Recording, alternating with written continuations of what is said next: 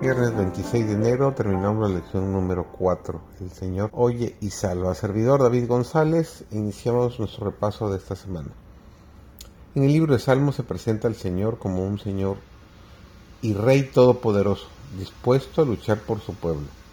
Al mismo tiempo también se lo escribe como un Dios bondadoso y amoroso que cuida de los que creen en Él. Se utilizan varias imágenes para retratar el tierno cuidado de Dios. Se escribe a Dios como un tierno pastor que cuida de sus indefensas ovejas. Como su pastor, Él les proporciona todo, descanso, alimento y agua. Les da consuelo y conducción. Su presencia al pasar por el valle de sombra de muerte, abundancia y bondad y misericordia. El salmista también utiliza la figura de un ave que protege a sus pichones bajo sus alas, para retratar el cuidado vigilante de Dios. Dios, nuestro guardián, está siempre atento a las necesidades de sus hijos. Es como un padre que se compadece de sus hijos y también es el protector de los huérfanos.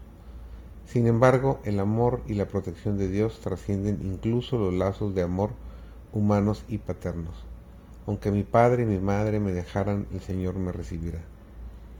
Qué tiernas descripciones de la solicitud de Dios por cada uno de nosotros que esas imágenes nos inspiren a apoyarnos plenamente en Él y a confiar en su cuidado en todos los aspectos de nuestra vida. Dios es nuestro vindicador, abogado y paladín. Esta imagen procede obviamente del ámbito jurídico y se emplea principalmente en el contexto de la viuda y el huérfano. El libro de Job y Salmos describen al Señor como el defensor de las viudas y los huérfanos, está emparejado con mi derecho y mi causa, o en paralelo con el juicio como en Salmo 76.8, donde se describe a Dios como el defensor de los necesitados y los oprimidos. Dios es alabado por los pobres, porque no menosprecia ni desdeña la aflicción del angustiado, ni de él esconde su rostro. Cuando clama a él, lo escucha. Jehová siempre defiende al oprimido. Salmos es un libro de emociones fuertes que van desde el éxtasis a la elegía y de lo complejo a lo sencillo. Pero Salmos es también un libro de profundos conceptos teológicos. Las verdades bíblicas estudiadas esta semana, ricas en imágenes y metáforas, contienen maravillosas promesas que podemos reclamar en nuestras luchas cotidianas.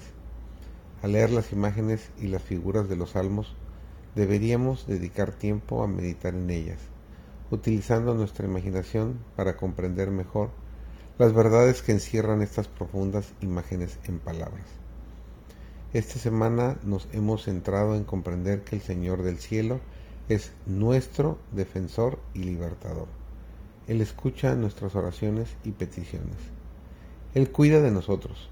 Desde el cielo mira el Señor y ve a todos los hombres con corazón compasivo y tierno.